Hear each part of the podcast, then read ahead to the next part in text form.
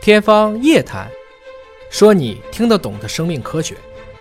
欢迎您关注今天的《天方夜谭》，我是向飞，为您请到的是华大基因的 CEO 尹烨老师。尹老师好，哎，向飞同学好又，到了我们的互动问答的环节时间了。朋友们呢，可以通过《天方夜谭》节目下方留言，直接来提问。我们的小编呢会定期的搜集整理，我们专门会有问答的环节，在节目当中，尹老师来答复大家。有一位叫做真实网民的朋友询问啊，说清华大学、天津大学和华大基因在生命科学上的新的突破，打开了生命与非生命的界限。能说说这个吗？他这个实际上说的是，都不是今年的事儿，一七年的时候，啊，都是前年的事儿了、嗯前年的事儿对科学杂志的那篇封面文章也是一本对专刊，对就是关于人工合成酿酒酵母的这样的一个啊事情。对对对对对吧，这算打开生命和非生命的界限吗？不他算吧。好歹不济，以前的酵母啊，都是由上一代酵母下来的，不管是分裂还是出芽。这次这个好的文章就是在于，因为酵母的染色体啊，它有一个很好的特性叫同源重组，嗯，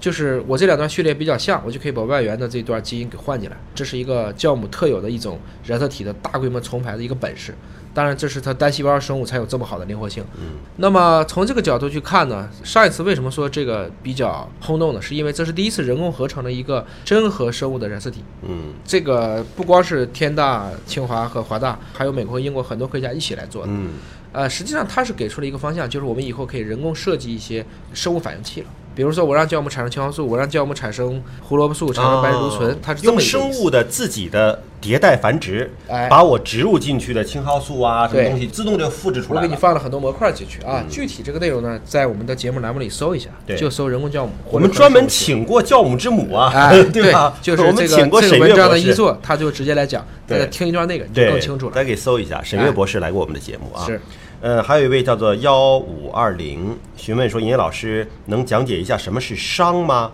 这种宇宙的规则对我们理解万物有何指导意义？”这个，因为尹烨老师曾经讲过一个话，就是说我们运动实际上是一个减熵的过程，是吧？对嗯就是让我们的整个的机体更加的规则啊，然后这是一个消除熵的一个过程。那这个熵到底是什么东西？商是克劳修斯啊，在一八五四年提出来的一个非常有意思的叫 entropy 这么一个概念，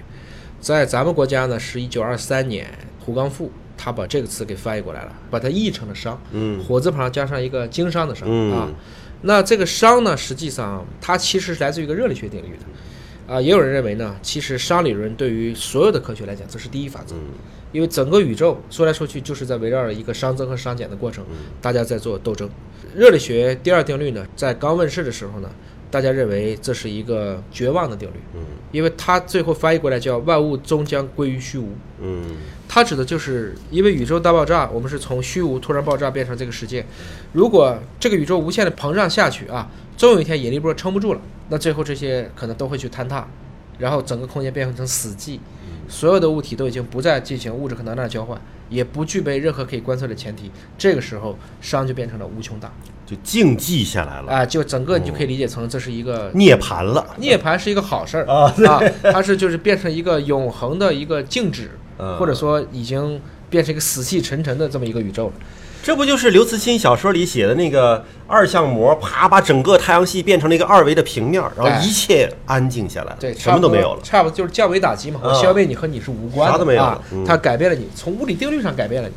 所以其实你看，这个真正把伤和生命结合在一起的时候，还是源自于啊上个世纪三十年代以后，就是大家在讨论 DNA 结构的时候啊，很多人就认为，为什么当时一大群物理学家跳到 DNA 结构里去了？因为他们当时预测这个 DNA 双螺旋的结构，因为当时不知道双螺旋嘛，嗯，就猜测这个里面可能会有新的立场的作用。哦它突，破了当年的所谓的经典力学，嗯甚至是量子力学，嗯因为量子力学那时候也刚刚露头。所以薛定谔呢，在一九四三年写了一本书叫《生命是嗯什么》，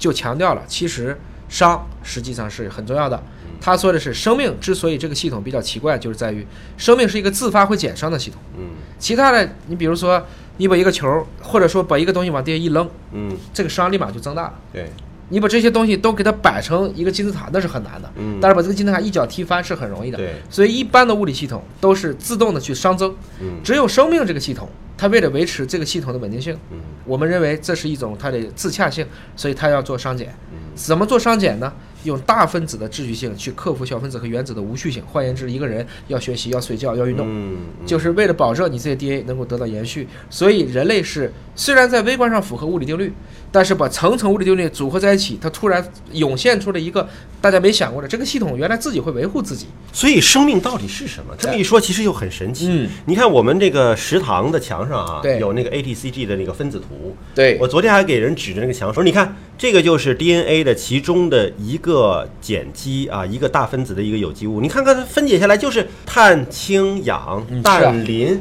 就这些化学元素对啊。这些化学元素不就是在元素周期表上的这些物理元素吗？对，那怎么就组到了一起？我们就变成了一个有思想、有语言、有沟通、能创造、能减伤，就变成了一个不一样的呃，东西。对我们说的这个就是叫一种涌现，它涌现出来一个，在一个过去看不见的东西，它变成个全新的东西。你都不用说活着的东西了，就拿碳来讲，嗯平面的就叫石墨烯，嗯，空间交联呢就是金刚石，就是钻石，嗯那都是碳，但是组成结构结构方式不同了嗯所以这个世界不是只有物质可能量，还有信息。